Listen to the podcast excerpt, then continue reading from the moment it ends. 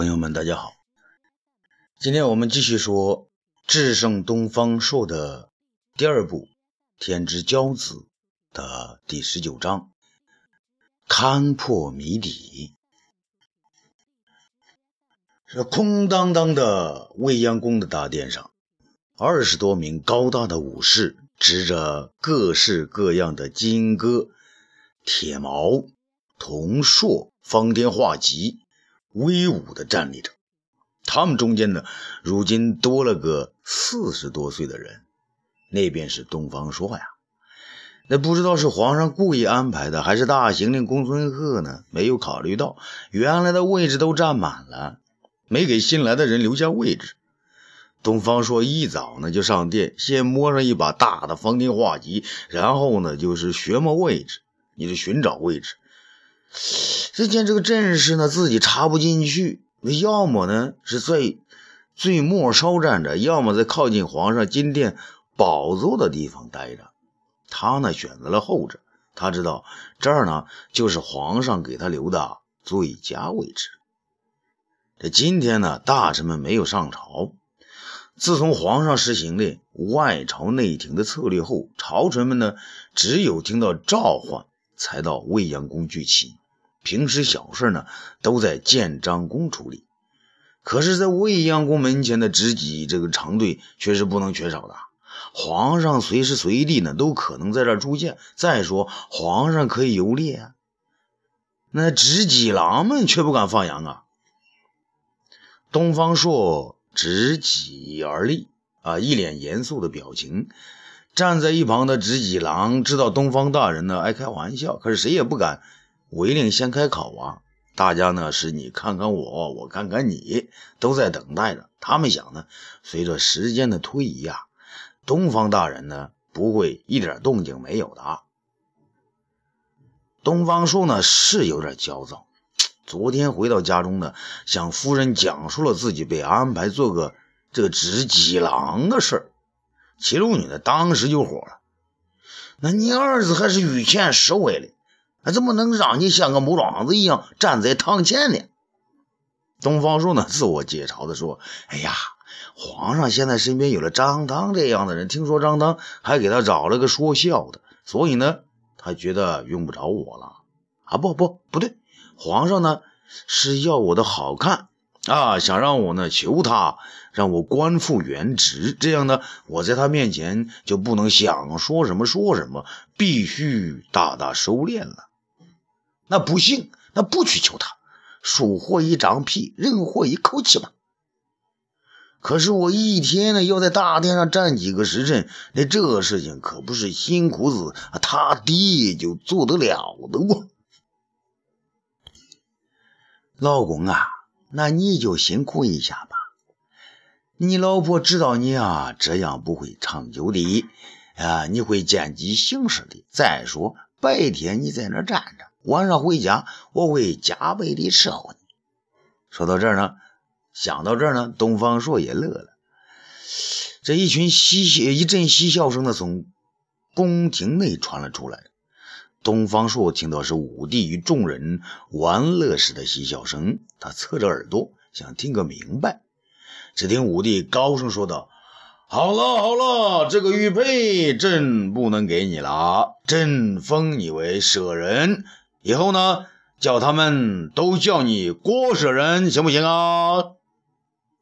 一个尖尖的、不太熟悉的声音传出来：“奴才谢皇上隆恩。”原来呀，自东方朔离开京城被贬武陵后，武帝呢终日闷闷不乐。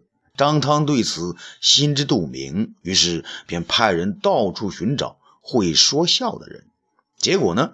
找来个跑堂的郭三儿，这郭三儿啊，从小是流浪街头，以乞讨为生，人很的矮小，又长得呢精瘦精瘦的，却因为嘴皮子会说，被一家酒楼留下了，做了跑堂的。酒肆之中迎来送往，多年历练，他便练出了一副好嘴皮子，脑袋瓜子反应也特别机敏，尤其善于设伏猜谜。找到他呢，张腾大喜，心中想。这回我和郭三儿两个加起来，不就赶上那个东方朔了吗？为了事情稳妥呢，张汤特意将郭三儿弄到后宫的净身房给阉了，然后呢献给武帝。武帝一听说有个姓郭的当了自己的奴才，那不知怎么地，心中一阵子快意，于是急忙的传他来见。只见他天生一副奴才相啊，全无郭谢的傲慢无礼啊，不是和郭谢郭大侠是一个姓嘛？武帝心中呢便乐了三分。郭三呢得到张汤的教诲后呢，自然也懂得应承。在与皇上设伏猜谜时，又是看着皇上的眼色行事，所以在后宫之中，他很快取得了仅次于杨得意的高位。那这不，一大早，武帝呢又唤他来玩乐了。武帝坐在案前，案子上呢放着一块不大的金锭子，还有两匹绸缎。豪惊似的郭氏人站在案子的一端，而那里呢，已经有一个玉做的镇纸和几串珠钱，分明是他赢去了的。武帝啊，是个玩性极浓的人，自己不赢呢，便不放过对手。啊，见到郭三呢赢了几次，他当然不会罢休，于是呢。便说啊，刚才呢，你猜着了，朕封你做了舍人。这回呢，朕再说个谜，让你猜。猜着了呢，这两匹绸缎全归你。郭舍人更是高兴啊！皇上，您说吧，奴才等着呢。武帝想了想，想到了小时候的一个谜语，便说：“哦，一个白胡子老头带着一袋子黑豆。”一边走一边漏，还没等他说完呢，郭舍人就就明白了。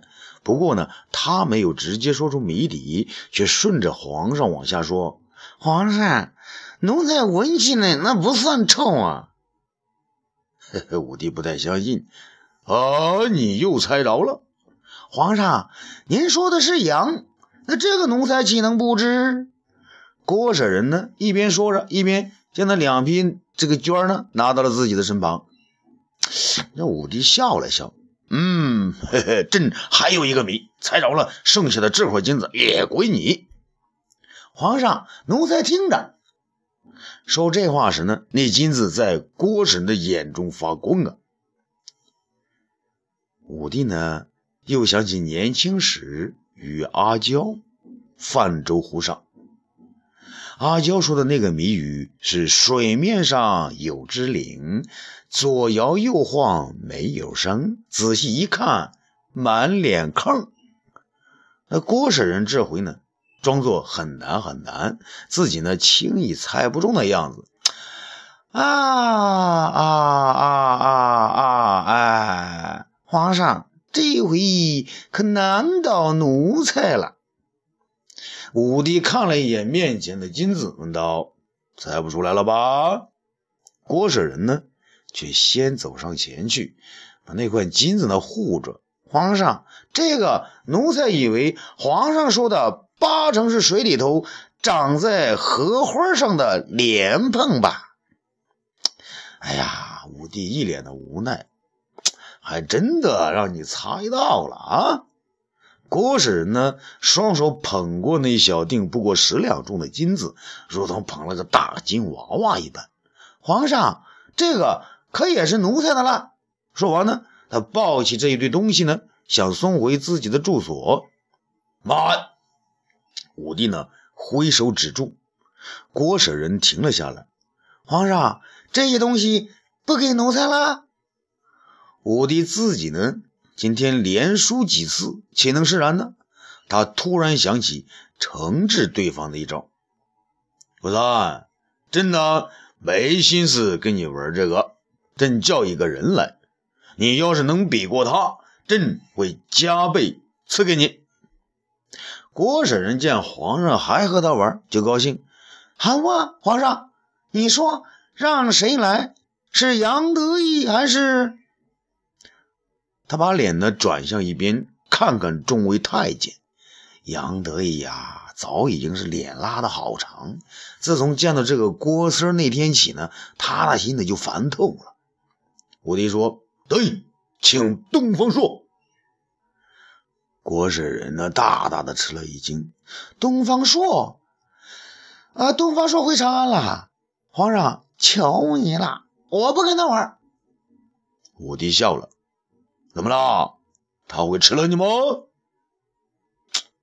这郭舍人呢，好像什么都知道。皇上，奴才进宫前就听说过东方朔，那他是神仙呢。李少君都玩不过他，奴才怎么能和他对阵呢？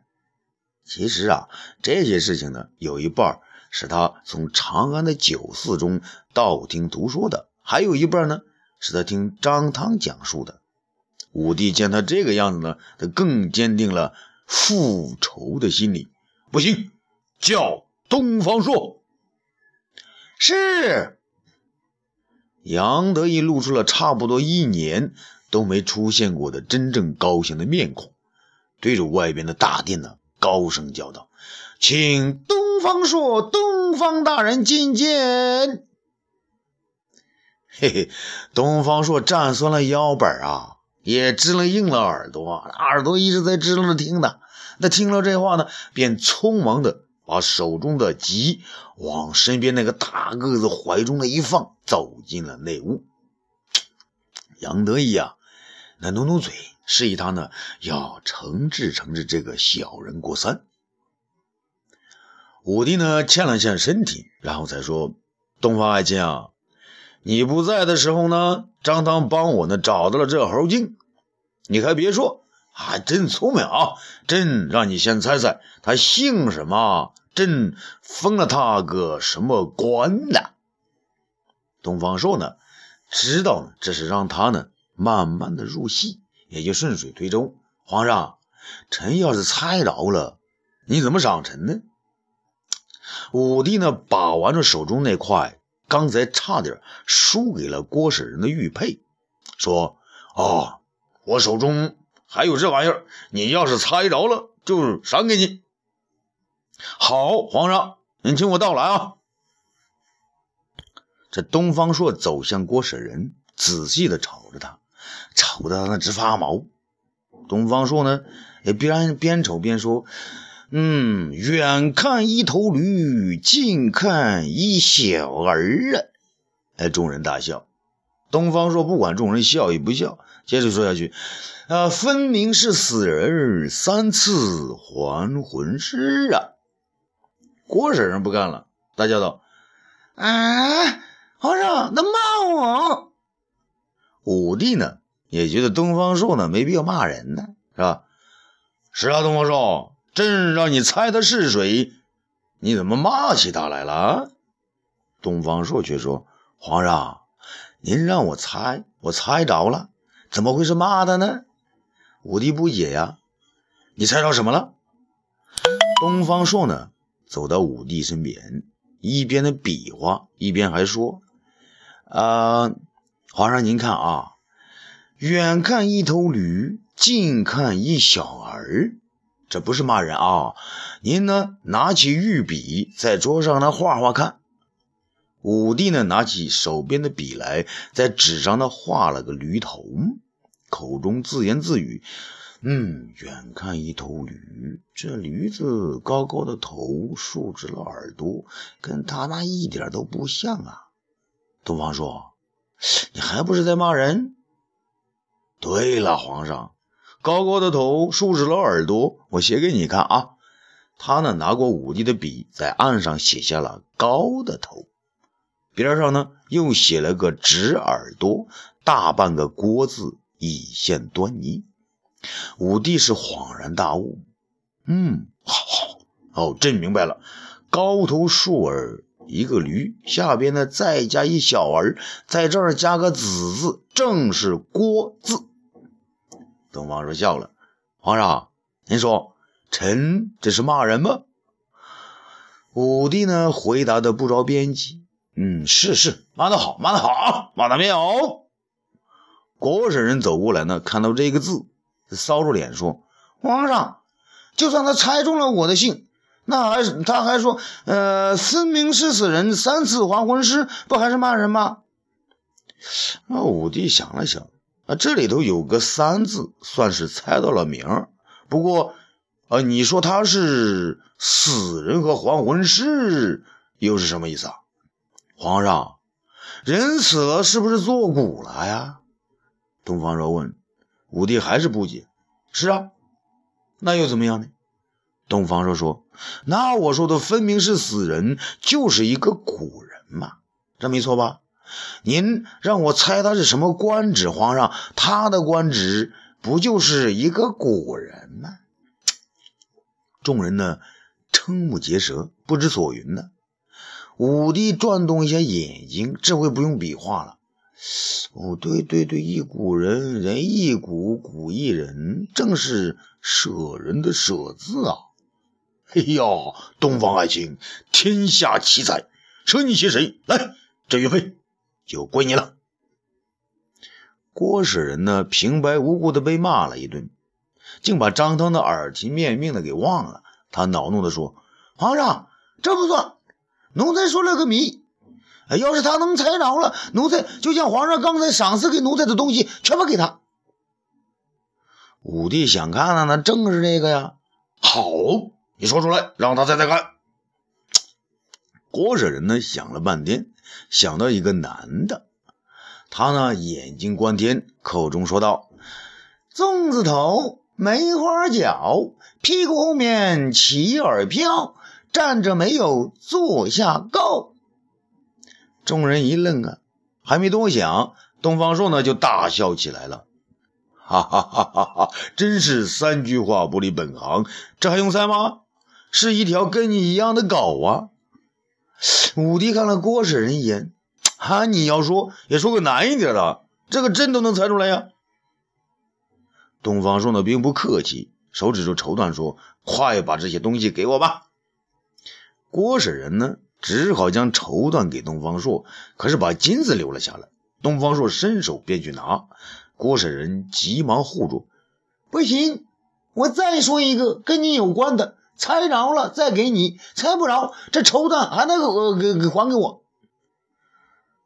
他呢一转眼珠子，说道：“绿的叶儿，绿的枝儿，红马下个绿马驹儿，一到夏天，绿马驹儿变成个红马驹儿。”武帝跟着凑热闹，哎嘿嘿，这还像个谜语。东方爱卿，你猜呀？郭使人呢，走到武帝面前，对他悄悄地说出了谜底。武帝大喜，以为东方朔呀，这回猜不着了。这东方朔呢，摇了摇头：“你这个猴子啊，给爷爷玩这个！爷爷呢，自小吃的是仙桃，还有人说我是桃仙儿，你偏偏弄个桃来让我猜，把金拿来。本来呢，他想说郭四儿这小你这小子，但是……觉得这是说霍去病和辛苦子他们的，说郭四抬举了他，于是呢，他便以爷爷自居。这郭舍人吃惊的说：“皇上，你看，嗯，他又猜着了。”武帝双手一摊：“那还说啥呢？把金子给他呗。”郭舍人舍不得呀，皇上，这金子金灿灿的在奴才身上还没捂热呢。武帝有点烦。好了好了，让他说一个给你猜，猜着了你再要回来。郭舍人呢来了精神，对对，东方朔，你说一个给我猜，猜着了金子就得还给我。那好，爷爷我可要说了啊。郭舍人说，不许说的太远，也要与我有五关才行。当然了，说的就是与你有关了，听好了啊。东方朔呢走了两步，回过头来说。馄饨里头坐，四周挺暖和。一坐三百日，出门没话说。你说说，这是个什么呀？郭舍人呢，支吾了半日，这是这是包饺子，不是吃馄饨。东方朔大笑起来。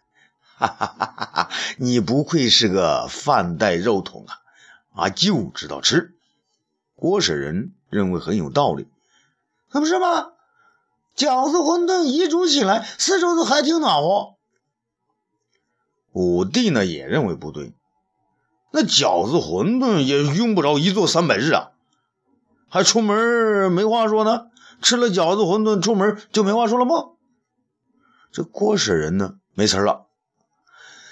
那皇上，东方朔之谜与奴才没关系，该罚他。东方朔呢又乐了，哈哈，没关系啊！我问你，你从哪儿来的呢？是不是从你娘的肚子里边那个混沌世界里边那个四周挺暖和的地方坐了三百日做出来的呢？这郭舍人一想，可不是嘛，那就是胎儿啊！那我怎么就猜不着呢？可他嘴中还耍硬。可是我。我我出了门就说话了呀！这回轮到武帝哈哈大笑了，哈哈哈哈哈哈！你要是出了那个门就能说话，那就成妖了。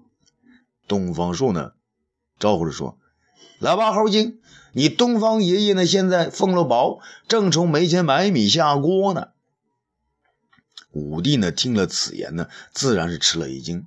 是啊。这将他贬官贬了这么多日子，回京还让他做执戟郎，他需要钱呢。